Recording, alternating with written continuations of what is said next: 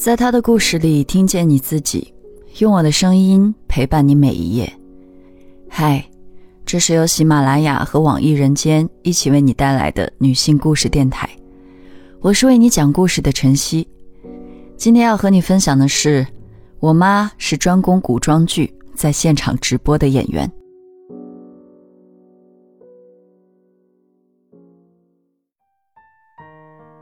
去年正月，我回乡参加姑婆的葬礼。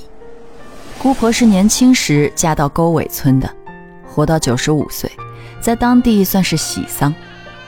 她的葬礼设在村宗祠前的一个大城上，城上临时搭了台子，葬礼现场没见多少哀伤的氛围。表叔表姑们一把年纪了，连着一些我叫不上名字的后辈，一个个披麻戴孝，坐在孝子席上窃窃私语。喜丧归喜丧，但地下戏还是要有的。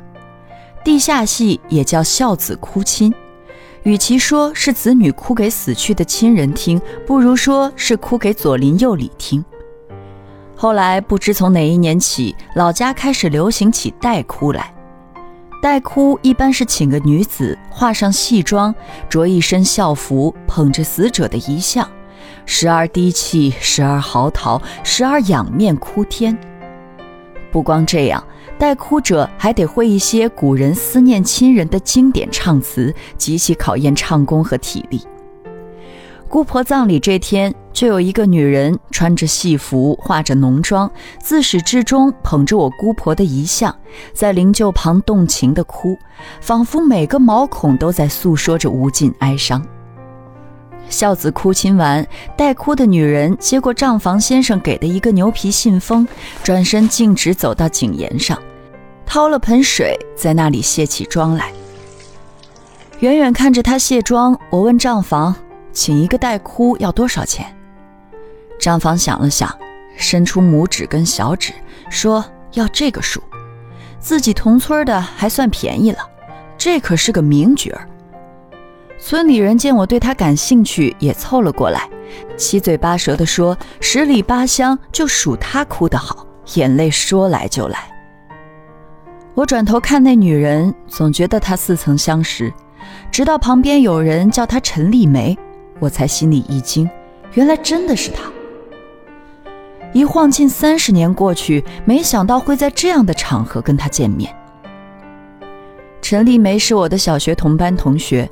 初中时还一起在镇上的中学读过书，初中毕业后听说她嫁了人，自此再没见过。这么多年，她的容貌没有多大改变，只是衰老在所难免。我下意识地走过去跟她打招呼，直接喊了名字。陈丽梅闻声顿住，确定是我在叫她后，脸上露出疑惑的表情。我点点头，笑着说出自己的名字。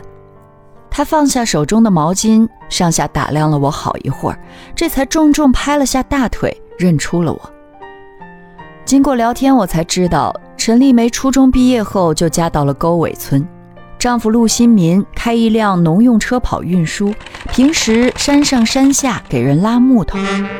夫妻俩育有一儿一女，一个大学刚毕业，另一个也大一了。说到自己的职业，陈丽梅开门见山地说。他这辈子命中注定就是个代哭。六年前，陈丽梅还是一个砖窑厂的工人，一天七八十块钱。暑假将至，大儿子就要上高中了，孩子学习一向不错，村里人都说他考进县一中不在话下。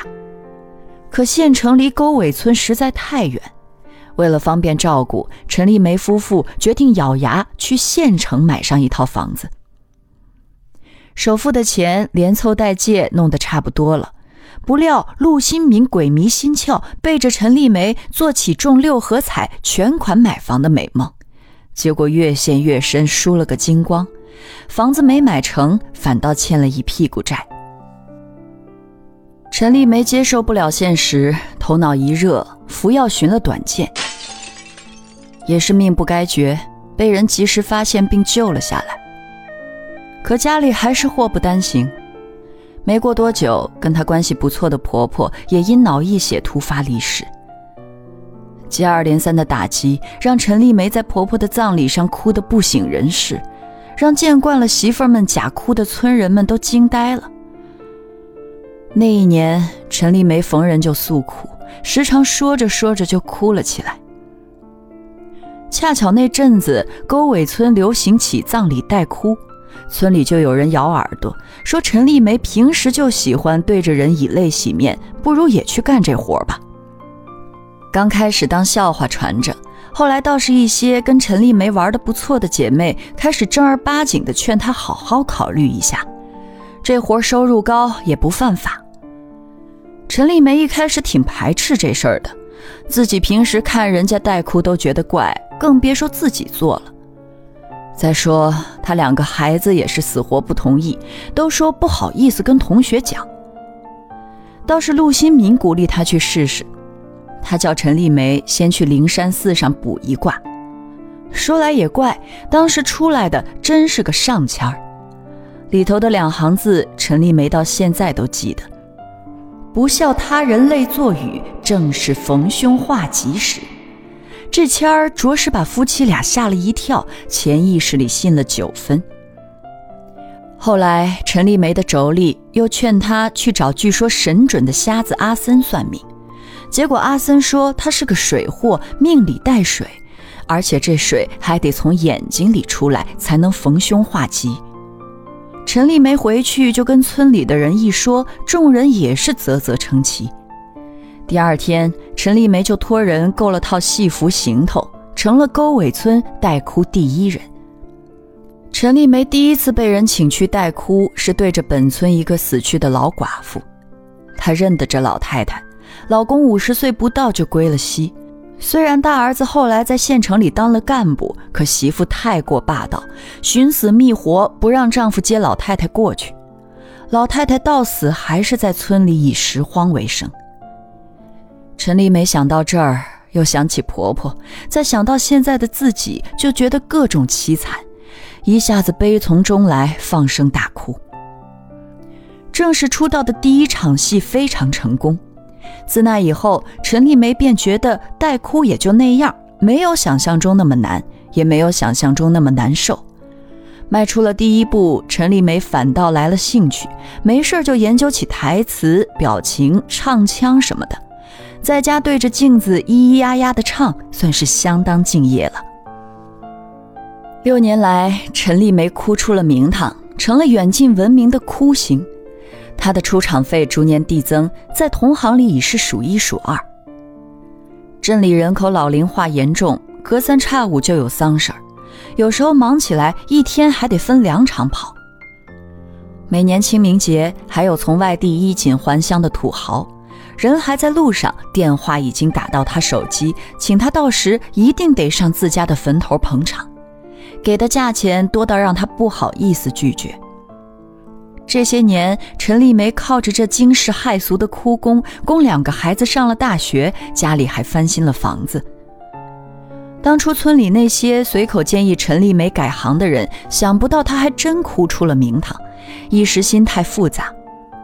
有人曾酸酸地说：“他家那房子还不是用泪水堆起来的，早晚得像孟姜女哭长城那样给哭倒。”对此，陈丽梅倒是不在意，反正嘴巴长在别人脸上。她现在最生气的是有人不理解她的职业。有一次初中同学聚会，本是邀请了她的。可后来不知是谁说起陈丽梅现在专职做代哭，老同学嫌她老是跟死人待在一起，阴气太重，就临时编了个理由婉拒了她。这事儿陈丽梅至今还耿耿于怀。不过让她感到欣慰的是，收入一上来，夫妻俩的感情比以往好了许多，老公也不再惦记着六合彩了，两个孩子最后还是认可了她。当在学校里填表格，填到母亲职业一栏时，俩孩子都不约而同地填了演员。老师好奇地问：“是演哪一部电影的演员啊？”孩子们就说：“妈妈是演古装舞台剧的，现场直播那种。”谈起孩子，陈丽梅又说到一件事：孩子的同学想看她的戏装照，她就特地跑到桃花树下拍了几张。照片里，陈丽梅一改枯容，笑靥如花。孩子说，同学们都夸她漂亮。还有一件事儿让陈丽梅差点哭出国门。有次她在沟头村给人代哭，死者亲属中有一个从新加坡赶回来奔丧的华侨，事后找到他，给了一张名片，很郑重地问他要不要去新加坡发展。陈丽梅至今都记得，那个人伸出一个手掌对她说：“一样的泪水，五倍的薪水啊。”陈丽梅犹豫过几天，后来想想还是算了，开玩笑说：“万一人家要她用英文哭怎么办？A、B、C 她都认不全呢。”这一别之后，我就再也没有跟陈丽梅联系过了。直到去年年底参加一个好友父亲的葬礼时，我又遇到了他。中途吃点心的时候，我特地跟他聊了会儿。我提起政府最近好像开始提倡移风易俗了，据说带哭会作为陋习之一，成为将来打压的对象，有点为他的生计担心。陈丽梅倒是不以为意，说自己其实早就不想干这行了，只是做惯了，一时又不知道该做什么。要是国家出政策不许带哭了，那更好。老这样心不由衷的哭，自己也快受不了了。今年年初，政府果然开始大力提倡移风易俗，红白事减半，连鞭炮声也渐渐少了。原本的陋习少了许多，这其中自然包括带哭。出于好奇和关心，我给陈丽梅打了电话，问起她的近况。电话里，她说自己坚决拥护政策，毕竟该挣的钱都挣了，现在也不闲着，没什么活的时候，就在离家不远的一家辣酱厂打工，每天过得也挺充实。电话结束前，他还欢快地说：“有同学聚会，记得叫上他。他现在基本不给人带哭了，没有忌讳了。”没想到第二天早上，陈丽梅又意外地给我来了通电话。说她昨晚临睡前思考了人生，发现了件挺有意思的事儿，实在忍不住，一大早就打给了我。他告诉我，昨天他在辣酱厂忙活了一整天，被呛得眼泪直流。临睡前想起这事儿，越想越觉得有意思。这就是命啊！看来他这辈子注定要跟眼泪打交道了。可后来又想。当年瞎子阿森其实是不是就是指点他要到辣酱厂去打工呢？最后他问我，这到底是不是命啊？我一时不知道说什么，想了想，只好说：也许吧，只要能把眼下的日子过好，就是最好的命了。今天的故事就分享到这儿，感谢你的收听。